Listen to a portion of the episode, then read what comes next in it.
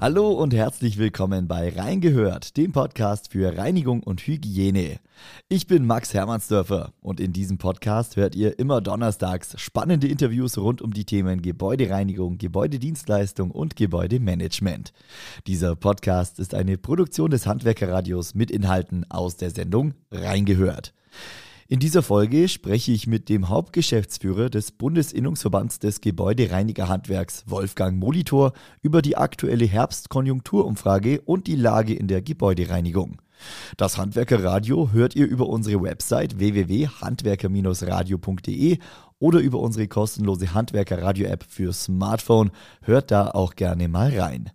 Ich wünsche euch jetzt viel Spaß mit dem Interview mit Wolfgang Molitor hier bei Reingehört.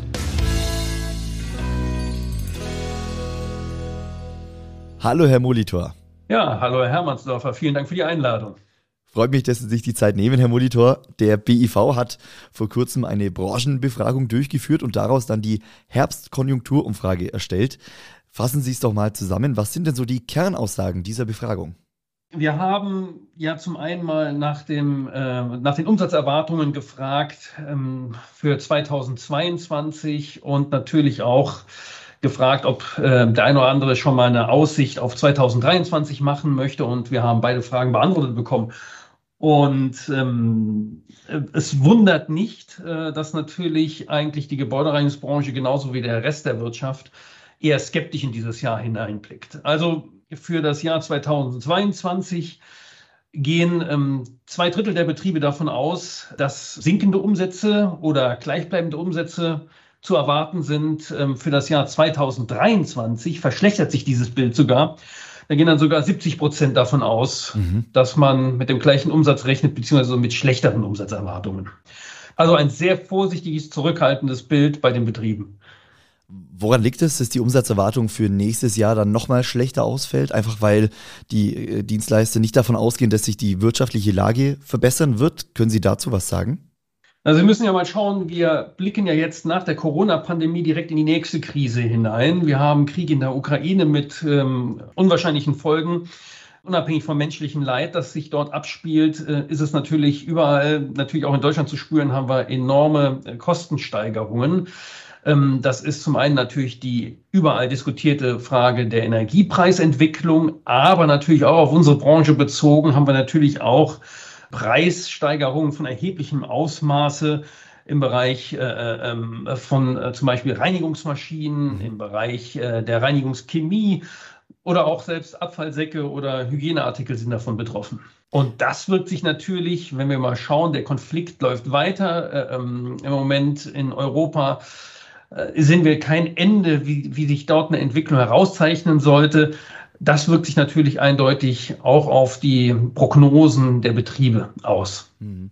Thema Preisexplosion ist ein Riesenthema, wird auch weiterhin Thema bleiben. Was Sie auch mit abgefragt haben bei der Herbstkonjunkturumfrage, wie es ums Thema Personal steht. Und auch da muss man ja sagen, sieht die Lage nicht rosig aus.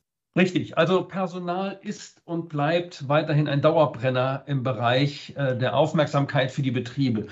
Auch da ist es äh, wie überall in der Wirtschaft, äh, vor allen Dingen mit dem Bereich Personalknappheit, Personalengpass. Es ist mittlerweile ja so, ähm, wir haben ja eine Belastungsskala bei den Unternehmen zugrunde gelegt. Eins für geringe Belastung, zehn für Maximalbelastung. Und dort kommen wir auf äh, besonders hohe 9,2. Also das steht bei den, äh, die Belastung der, durch die Personalknappheit steht natürlich bei den Betrieben im Vordergrund im Moment. Ähm, wir haben ja herausgefunden, 92 Prozent der Unternehmen geben an, dass sie zurzeit ganz akut Beschäftigte suchen und diesen auch sofort einen Arbeitsplatz zur Verfügung stellen mhm. könnten, wenn sie denn dann vorhanden wären. Äh, Herr Molitor, was kritisiert wird seitens der Gebäudedienstleister, was auch der BIV in Teilen zumindest kritisiert, sind die Minijobpläne der Ampelkoalition. Steigen Sie doch da mal näher zu ein. Äh, was ist denn genau das Problem? Wo, wo liegt da der Hase im Pfeffer?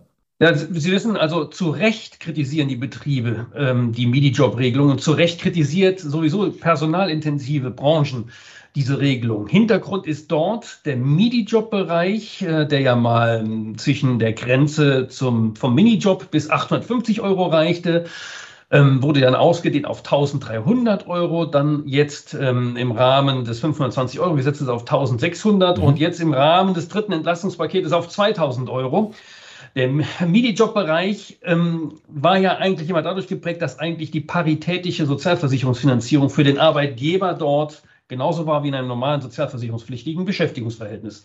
Man hat seine 20 Prozent äh, an Sozialabgaben äh, dort entsprechend entrichtet und äh, damit konnte der Unternehmer oder die Unternehmerin auch entsprechend kalkulieren. Jetzt ist es so, dass der MIDI-Job dahingehend reformiert wurde, dass ähm, die Bundesregierung die paritätische Finanzierung der Sozialversicherung für den MIDI-Job Bereich abgeschafft hat und mhm. in einem degressiven Verlauf, beginnend bei 28 Prozent für den Arbeitgeber, dann in einer abflachenden Kurve, ähm, die äh, bis 1600 Euro, äh, beziehungsweise nachher bis 2000 Euro die ähm, Abgabenlast auf 20 Prozent absenken will. Das ist natürlich ein Paradigmenwechsel, weil das ist das erste Mal seit Bismarck, dass man wieder in die, äh, dass man aus der Parität dort aussteigt. Aber es bedeutet natürlich eine Verteuerung der MIDI-Job-Arbeitsverhältnisse für den Arbeitgeber und zwar eine massive äh, Verteuerung mhm. der Arbeitsverhältnisse.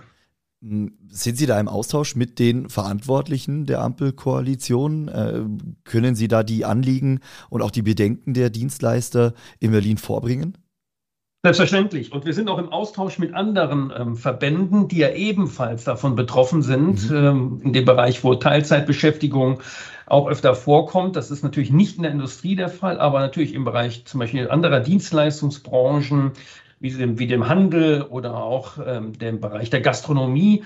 Die sind alle massiv davon betroffen. Ähm, und wir wissen natürlich alle, worauf äh, das Ganze hinausläuft. Es soll natürlich dort, ähm, so ist natürlich die Argumentation, eine Entlastung der Arbeitnehmer stattfinden.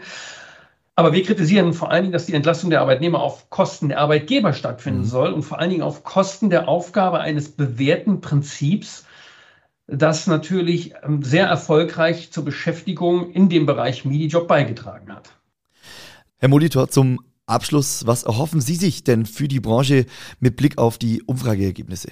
Also was ich mir erhoffe, ist, dass die Unternehmen falsch lagen mit ihrer Prognose, mit ihrer pessimistischen. Was ich wirklich hoffe, das ist, dass nachher alle, die gesagt haben, es war, es wird schlecht und es wird schlechter, dass sie selber Erfolg haben werden und dass das äh, zwei tolle Jahre werden, auch wenn das natürlich eine sehr optimistische Annahme ist so glaube ich doch äh, daran, ähm, dass die Unternehmen mit ihrer Innovationskraft und mit ihrem unternehmerischen Geist diese doch wirklich anstrengende Zeit gut überstehen und dass wir frohgemut dann in die darauffolgenden Jahre auch noch blicken werden. Das würde mich wirklich sehr freuen. Das wäre eine Hoffnung und ich hoffe, ein Wunsch, der auch in Erfüllung geht ja, diesen Wunsch unterstreiche ich natürlich. Hoffe ich auch, dass äh, diese Hoffnungen sich erfüllen werden. Ich danke Ihnen ganz herzlich für die kurze Einschätzung, Herr Molitor. Danke Ihnen für Ihre Zeit. Wünsche Ihnen alles Gute. Ja, vielen Dank.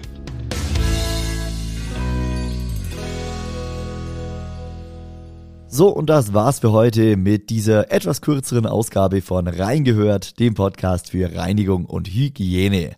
Ich bedanke mich bei euch fürs Einschalten. Falls euch die Folge gefallen hat oder generell dieser Podcast euch gefällt, dann lasst gerne ein Abo da, schreibt eine Bewertung oder empfiehlt Reingehört einfach weiter.